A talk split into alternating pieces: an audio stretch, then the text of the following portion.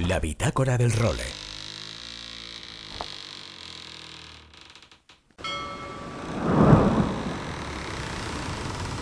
Bienvenidos a bordo del role.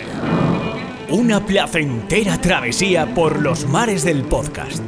Zarpamos ya en busca de las mejores historias del mar. A la caña, Nacho Gómez Zarzuela.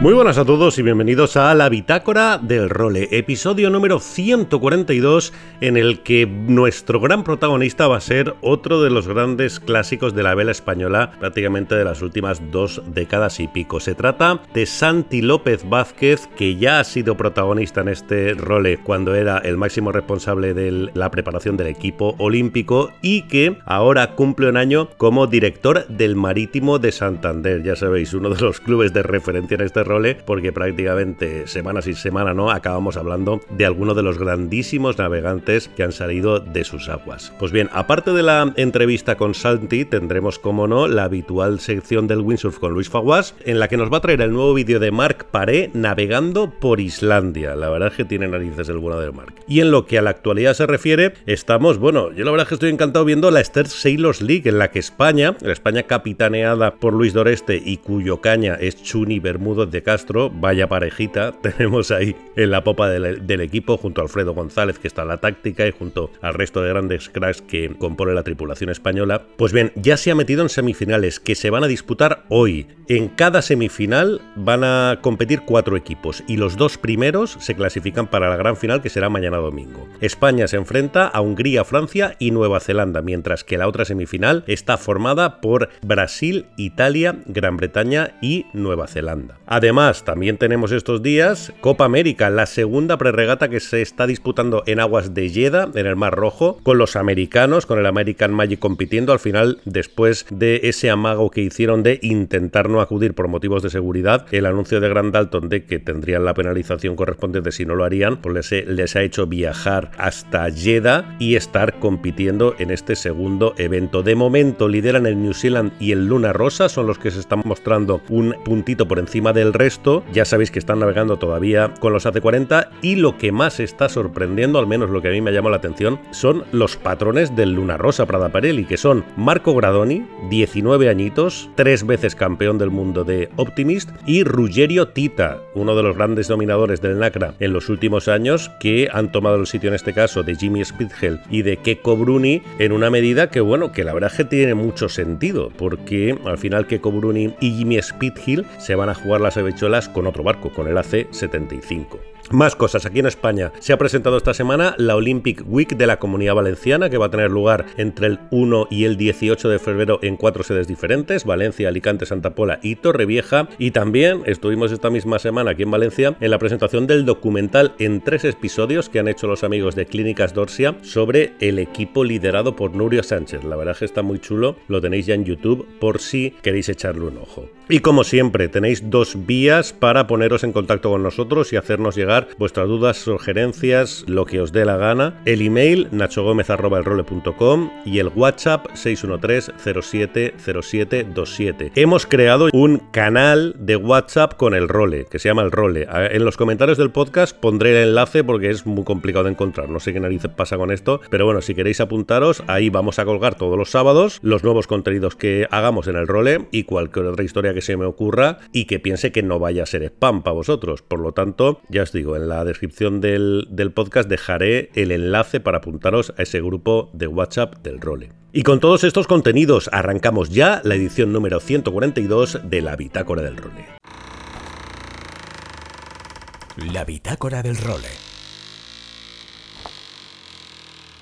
Bueno, y en esta bitácora del role, hoy tenemos a un personaje, bueno, otro de los grandes clásicos de la vela de competición española, vamos, en las últimas dos décadas y pico, diría yo. Él ahora está en una responsabilidad más de despacho que de agua, aunque por lo que me cuentan, se pasa muchísimas horas en la gomona porque no lo puede evitar. Se trata, como ya habréis visto en el inicio de este podcast, de don Santi López Vázquez. Santi, muy buenas. Muy buenas, Nacho. ¿Cómo estás? ¿Cómo va todo? Bueno, pues efectivamente me presentas en, mi nuevo rol, ¿no?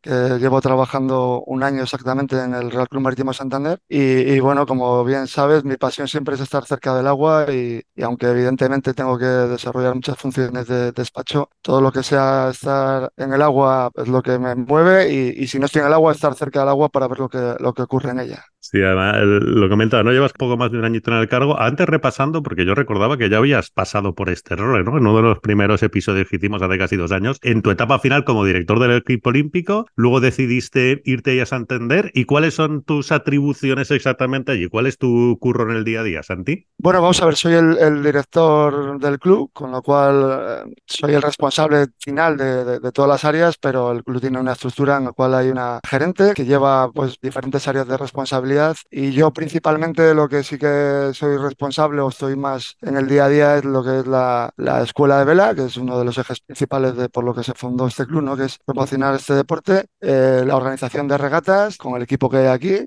y también el área de hostelería, que es un área grande, que es importante de este club, pues también. Pero luego hay muchas más áreas que evidentemente tengo que supervisar, pero no, es imposible estar. Entonces, las primeras tres áreas que te he dicho, escuela de vela, organización de regatas y hostelería, son lo que más me lleva el día a día. Oye, ¿y sigues navegando? ¿Te da tiempo también a seguir con tu gran pasión? O... Pues la verdad que muy poco. Eh, sí que el año pasado cuando empecé esta, este trabajo, pues estuve navegando inicialmente bastante en J80, pero después la verdad que con toda la actividad que hay de escuela, de salidas, etcétera, pues he tenido muy poco tiempo. Las he visto más desde fuera que desde dentro, pero bueno, es algo que, que ya perdí.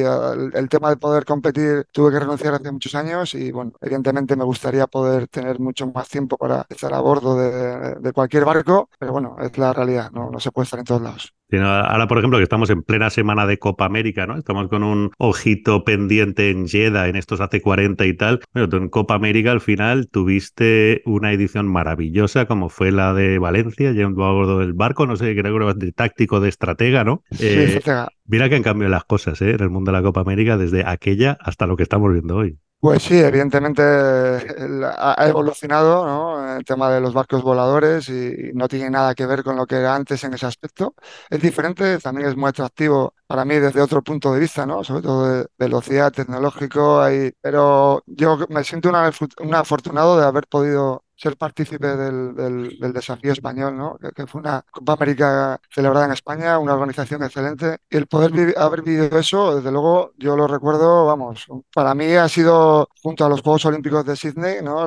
una experiencia, vamos, que, que, no la cambiaría por nada, el haber sentido lo que fue la organización y vivirla a bordo de un barco español en España, con todo lo que supuso el, para Valencia, ¿no? La transformación también de, de, lo que fue un poco la ciudad de cara, de cara al mar y, y el ambiente, lo que vivíamos como equipo español y además el buen resultado que realizamos. Claro, tú que viviste tan desde dentro, como joder, nos estás contando esta edición de Valencia, ¿cómo estás viendo esta próxima de Barcelona? Que, jolín, por suerte también la tenemos aquí en España. Pues hombre, vamos a ver, eh, desde luego que haya otra edición en, España, es, tenemos que sentirnos orgullosos, ¿no? Como, primero como españoles, como deportistas ¿no? de, vela, el que siga otra vez eh, una ciudad española siendo el escaparate de una de las mejores competiciones del mundo, ¿no? Y las más antiguas, de, y que además muestra pues otro tipo de vela más tecnológica, pues más visual y espero poder eh, acercarme en algún momento para, disfrutar de ella. Y además gracias a eso también hay, pues eso, deportistas que han pasado por el club, de, por el cual yo trabajo, que están involucrados en la organización o ayudando, o, antiguos compañeros del desafío español o del equipo preolímpico. Entonces, al final genera actividad económica, genera puestos de trabajo para, para la gente que, que seguimos viviendo de, este deporte. Claro, alguien del Marítimo Santander tiene que estar metido en la Copa América. Lo hablábamos antes a México cerrado, y yo lo digo mucho en este role, PG prácticamente, roles y roles no, sale un cantabrón que ha hecho alguna hazaña en lo nuestro. Supuesto, bueno, es que no voy a, no me gusta nombrar porque siempre me ha oído alguien, pero hay diseñadores, hay gente de equipo de tierra y de todo que son deportistas del Real Club Marítimo Santander. Oye, además, bueno, lo decía, no ha cambiado mucho el, sobre todo el tipo de barco en el que se compite en Copa América, pero tú vienes de una disciplina olímpica que es el 40, el 49er, bueno, fuiste cuarto de esa medalla de chocolate, pero podías haber sido medalla perfectamente, de hecho fuisteis con Javier a Plaza campeones mundiales de la especialidad, etcétera, fuiste también un poco el, los maestros de los que luego vendrían unas medallas como las de Iker y Xavi, pero ¿por qué crees que todos los grandes foileadores o muchos de ellos vienen del 40 al final? Bueno, porque como bien dices, inicialmente ese tipo de barco era la vanguardia, ¿no? Era el barco más rápido, con lo cual requería tener tripulantes pues que fueran capaces de adaptarse, tomar decisiones en barcos muy rápidos, ser ágiles y, es lógico, ¿no? Que, las generaciones que se han iniciado en barcos como el 49er o, catamaranes, ¿no? Pues hayan sido los que hayan recogido el testigo de, los nuevos barcos voladores de Copa América o de, o de otro tipo de circuitos como es el GP, etcétera, ¿no? Es normal ya vienen con un desarrollo previo siendo jóvenes de tener que navegar en barcos muy rápidos, que, es muy diferente al, a lo que es el barco tradicional, ¿no? De, más táctico, más... Eh, entonces, en esto es otro tipo de táctica, pero siendo pues muy ágil a la hora de tomar decisiones y, es, normal. Ya dentro, de unos años ya venderán de, los WAD, de los Wingfoil, de Liquid Foil o de cualquier otro tipo de, pero ahora es normal que, vengan de, los vanguardistas de la época, ¿no? Con el año 2000, que eran los 49ers. Claro, tú ahora, que estás, Jorín, muchísimo, bueno, tú al final has tenido una vertiente de formador en tu carrera muy grande, desde que acabaste la carrera olímpica, tanto a nivel de entrenador como director de preparación de equipo olímpico y tal. ¿Tú crees que se va a seguir aprendiendo en el Optimist o los nanos ya van a empezar a navegar con bichos voladores o cuándo crees que se puede producir ese salto ya? Porque un poco vamos hacia ahí, ¿no? Hacia que los nanos que podamos enamorar con el tema de la vela, viendo Copa América, viendo SILGP, viéndolo todo, lo que querrán es volar. Bueno, e, evidentemente los niños y las niñas cuando lo normal es que viendo ese tipo de embarcaciones desde sus inicios les gustaría ir porque les gusta la velocidad, pues ir a barcos que les ofrezcan eso. De todas formas, yo considero que lo que es la formación eh, no va a desaparecer un barco individual como es el Optimis o cualquier otro tipo de embarcación. Para la formación, empezar volando es muy complicado, con lo cual para nada pienso que esto vaya a desaparecer. Sí que es verdad que habrá que adaptarse a que a partir de los 12, 13 años ofrecer, porque va a ir eh, hacia ese lado, ¿no? La, la, vela, tener barcos que sean muy seguros, porque también hay que hacerlos muy seguros. Evidentemente el volar eh, va a más velocidad, pero también sabes que pueden tener otros problemas de seguridad que son fundamentales y todavía no se está preparado para tener una formación con niños, desde mi punto de vista, con niños entre 8 y 12 años en barcos voladores. Oye, Santi, y allí, por ejemplo, en un club como el Marítimo de Santander, del que ha salido tanta gente buenísima, ¿cómo se estructura lo que es la práctica deportiva, tanto a nivel de competición, porque creo que tenéis regatas todos los fines de semana, con una cosa o con otra, como a nivel de escuela? ¿Qué tipo de barcos tenéis y más o menos cuántos chiquillos tenéis por ahí empezando a navegar? Bueno, vamos a ver, el, Real Club Marítimo de Santander eh, tiene una escuela de vela que tiene actividad todo el año, ¿no? Eh, tiene lo que es la escuela de iniciación, vamos a llamarlo la escuela de verano, que es la que pues tiene 10 semanas, ¿no? Desde finales de junio hasta principios de septiembre, en la cual ofrece iniciación con embarcaciones con, con monitor, ¿no? Tipo raquero, gamba, y luego tiene Optimis para tecnificación o, iniciación y clases dobles como el FEBA. Y a la vez tiene una escuela de regatas en las cuales actualmente pues tiene una flota de Optimis, de ILCAS, ¿no? el antiguo láser, eh, de 420 y 29ers, ¿no? que es la escuela de regatas, que es la gente que ha pasado por la escuela y tiene pues actividad los fines de semana, incluso los viernes, dos o tres sesiones semanales, e intenta pues eso, participar en la famosa escuela de regatas. Tenemos seis entrenadores que trabajan con, con los chicos de cada fin de semana, en torno a unos entre 70 y 80 alumnos de la escuela de regatas, y luego por la escuela de verano pues pasan más de 500 y pico cursos, ¿no? que a veces repiten los niños, y pues este año pues han sido, si lo ves por niños, han salido 380 porque muchos han repetido cursos, ¿no? Han sido 500 y pico cursos, pero bueno, es una actividad amplia y luego teniendo la particularidad que el Real Club Marítimo Santander está dentro de una bahía en la cual también hay más escuelas de vela. Hay una escuela de vela de la Real Federación Española de Vela, que está, es nuestro vecino, que también saca muchísima gente eh, en verano principalmente, y también hay una escuela de, de, la Federación Cantabria Vela en la isla de la Torre, con lo cual tiene muchísimo mérito también para el club, con sus medios, el, durante el verano sacar tanta gente. O sea, la Bahía de Santander es un espectáculo de vela, ya en invierno los fines de semana, pero en verano entre las tres escuelas que hay más la propia actividad particular, es un espectáculo. Qué guapo.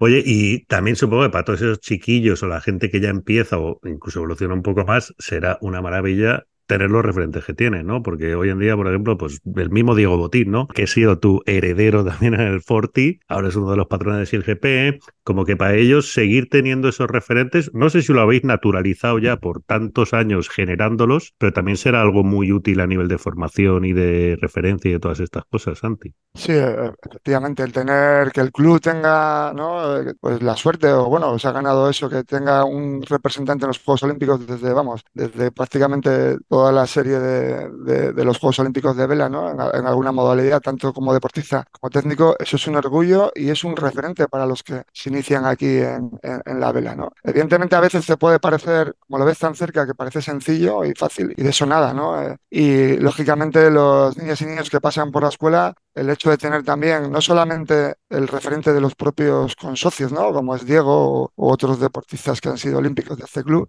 sino que tiene un centro, el CEAR de Vela, ¿no? Eh, pegado y ve pues la actividad que hay de, deportistas olímpicos y medallistas. ¿no? Por ejemplo, por decirte un caso también, Tamara ¿no? Echegoyen, que es que, no ha parado de entrenar en Santander y sigue entrenando y vive aquí, ¿no? Vas a comprar una casa aquí, es, es como una socia del club también y es un referente para, y eso es una suerte para, para Santander, desde luego.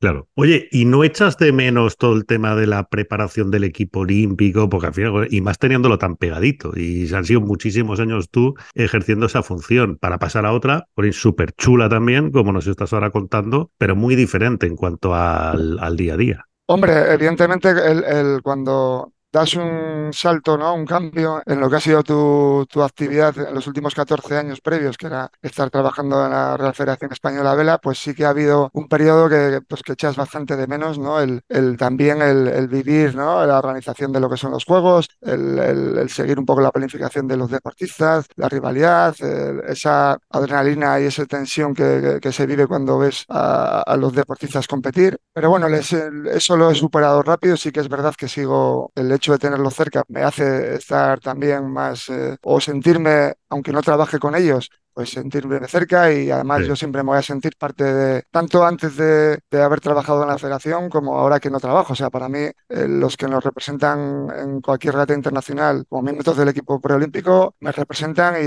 estoy orgulloso de ellos, sé lo que difícil que es llegar ahí y deseo que les vaya lo mejor. Y es más, espero poder acudir a, alguna, algún evento de aquí a los Juegos a ver si es posible para ayudar en lo que pueda y estar cerca, ¿no? Y lo sigo todo lo que puedo. Sí que es verdad que me gustaría tener más tiempo para seguirles. ¿Y ¿Cómo ves? bueno, tú al final tienes un poco la, joder, la perspectiva que te da haber vivido muchísimos equipos preolímpicos y olímpicos desde dentro, ¿no?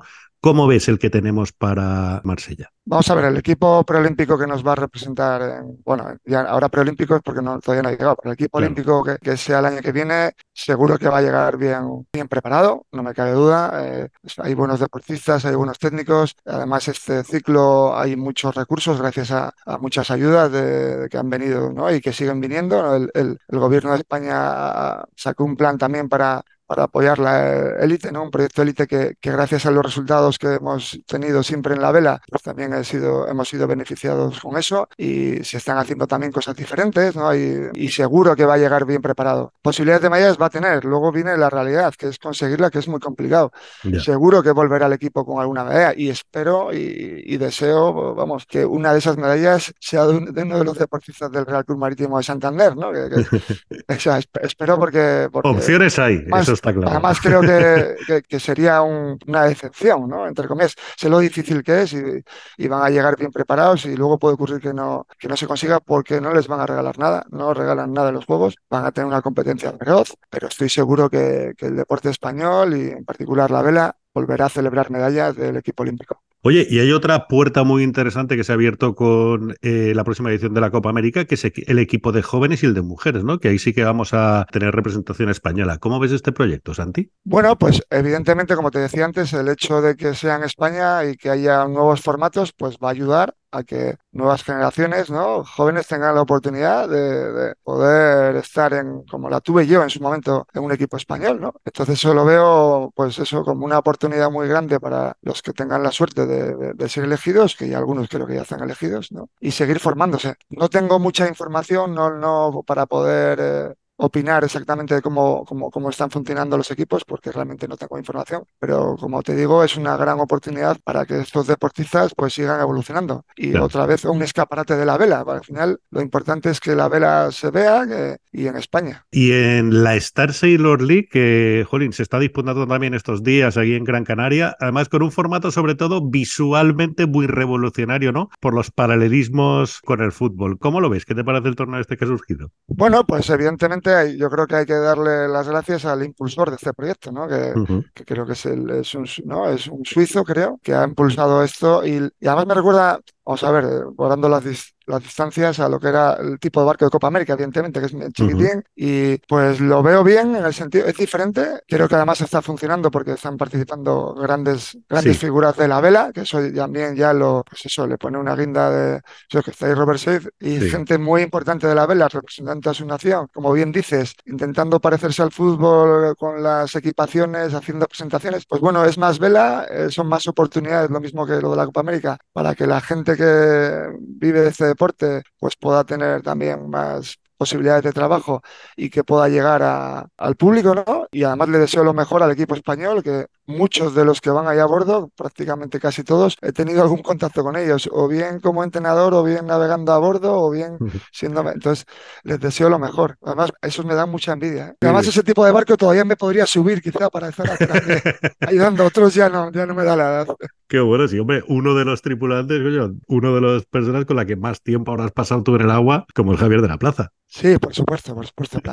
y, muchos más ¿eh? de los que van allí, muchos más de los que van. Oye, hablando de Javier de la Plaza, es uno de los candidatos a un premio, Jolín, que dais todos los años ahí en, el, en la gala del Real Club Marítimo de Santander, que este año es el, el día 7. Y Javier, junto con Diego Botín, Jane Abascal, David Madrazo, Pablo Arrarte, Pablo Santurde y Gonzalo Gallo, son los candidatos, es que cágate con la lista de, de, candidatos a Gallo del año este año, ¿no? Cuéntame un poco cómo surge esta idea y qué os lleva también a, a convocar esta, este premio o esta iniciativa de Gallo del año. Bueno, esto es una iniciativa de la actual Junta Directiva que está en su segundo periodo, ¿no? Siempre ha habido, ¿no? O ha habido muchos años en los cuales también se daba alguna distinción en, a finales de año a los deportistas, no solo deportistas, a, socios del Real Club Marítimo de Santander que tuvieran, pues, su notoriedad en algún proyecto de vela. Podían ser diseñadores o, o yo qué sé, o equipo de tierra, etcétera. Y esta directiva actual lo ha hecho un poco más especial en el sentido de, de crear una gala y además dentro de la gala el dar el premio del, vamos a llamar, del gallo del año, ¿no? Que es entre todos estos deportistas que, que, has nombrado. Y vamos, no es fácil, ¿no? Hay un, jurado, hay, hay un jurado que está compuesto por directivos principalmente, ¿no? Eh, y, que cuando tienen que eh, decidir a quién darles el premio, pues tiene muchas, muchísimas dificultades. Yo este año he estado presente más que nada como observador, evidentemente, porque soy empleado del club en la organización y ver un poco la toma de decisiones y no es nada fácil, porque evidentemente Javier de la Plaza, que ser primero que nombrado, pues ha ganado el TP52 Super Series, campeonato del mundo TP52, eh, también ha ganado en el RC44, eh, en la Fastnet ha estado también Diego Botín, tercero del mundo, ha ganado la Semana Olímpica Francesa, en el 6GP ha ganado un tercero también, o sea, Hanna Bascal primero en el... Y así te podría ir nombrando. Claro, es que Jane ha ganado otro mundial este año, es que tiene narices, el de 6 metros, es verdad. O sea, David Margazo también, Copa, o sea, Copa del Rey, Palma Vela, eh, Pablo Arrarte sin jugar, o sea, Pablo Santurde, ni te digo que tú le has entrevistado también, ¿no? Y, que, que, está siempre muy escondidito, Pablo Santurde, pero es, un gallo de verdad, o sea, bueno, como todos, pero es que este que es chiquitín es un pedazo gallo y, lleva muchos años siendo muy gallo, pero lo pasa que, que es a nivel internacional, en Francia principalmente, porque compite mucho con, porque ya sabemos lo que es Francia en la vela solo, ¿no? Y, en, en, dobles, etcétera, ¿no? Y es una referencia mundial. Y eso, Gonzalo Gallo, o sea, gente que es que representan a este club a lo largo de todos los años y que siempre vienen con unos palmares que a la hora de que tengan que tomar la decisión la, la Junta Directiva no se lo pone fácil. Eso es el orgullo del club, el saber que esta gente ha salido porque este club, que va a ser centenario, pues siempre ha estado haciendo cosas muy bien para que realmente lleguen deportistas a, a, donde han llegado estos. Bien, bien, pues nada, el día 7 en esa gala tendremos la resolución de ese ganador del gallo del año. Muy bien, pues hoy Santi López Gómez, que ha sido un placer volver a tenerte en esta bitácora del role. Eh, nos alegramos mucho ver que estás disfrutando en esta nueva camino profesional ahí en el Marítimo de Santander. Y nada, que aquí tienes tu casa para cuando quieras. Pues muchas gracias igualmente y enhorabuena por el programa y a, y a seguir con el role. Muchísimas gracias, Santi. Seguimos. La bitácora del role.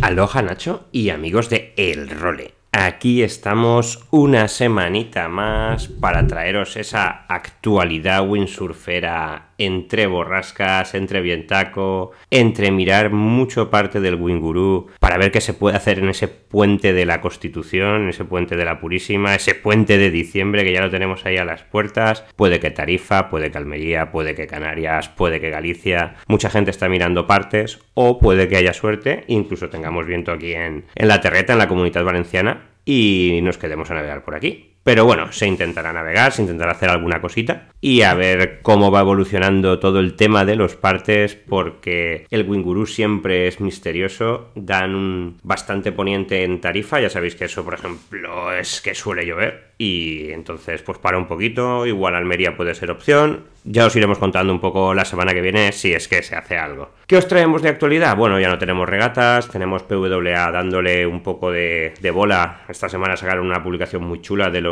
de los Yaos, de los campeones de olas sobre todo de, de, los juveniles, de tanto chicos como chicas, sub-20, sub-17. Hay siempre el gran Liam Dunkerbeck, el hijo de Bjorn, dándolo todo. Carlos Olson que viene pegando muy fuerte, muy fuerte, muy fuerte. Y las chicas también van dando mucha, mucha caña. Algún día tiene que llegar el relevo de Sara, de Daida, de Ibaya. Y tenemos chicas que vienen pegando, pegando duro. Y como así plato fuerte de, de la semana, os traemos un, un vídeo muy chulo que ha hecho Marc Paré, que ahora mismo está en Maui, que podías pensar, Buah, pues un vídeo de Maui, olas perfectas, olas sí que hemos tenido, porque ya sabéis que Mark sobre todo navega en olas, pero no es en un sitio tan paradisiaco, paradisiaco desde el punto de vista de calor, como podíamos pensar, es un pedazo de vídeo que se ha marcado desde Islandia Iceland, tierra del hielo, madre de Dios, porque yo lo veo y, es que ya le pregunté la otra vez cómo no ha muerto congelado en estos sitios, porque el agua no es que tenga un color oscuro, es que tiene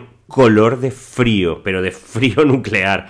Y la verdad es que ha tenido condiciones muy guapas. Tenéis que buscar el vídeo en, en, YouTube como Epic Windsurfing in Iceland. Ya sabéis que aquí esto siempre es muy epic, es muy massive, es un vídeo muy chulo de, de 15 minutos y en el que habla un poquito de cómo van cambiando de spots, algún susto que tuvo. He intentado ver si lo localizaba, eh, Mark, me debes una, pero lo malo de Maui es que llevamos totalmente horario distinto y es muy complicado que nos enviemos cosas. Pero bueno, Nacho, vídeo fresquito, así cuando nos metamos a navegar aquí no nos parecerá que tengamos tanto frío. Y luego, pues eso, mucho apoyo a los jóvenes, navegar, un buen neopreno y un caldito cuando salgamos de navegar siempre viene bien. Un abrazote a todos y nos vemos por los mares. Chao, chao. Y con Luis Faguas, como siempre, nos marchamos. Regresaremos la semana que viene con una nueva edición de la bitácora del rol. Entonces, sed muy felices y navegad todo lo que podáis. Adiós.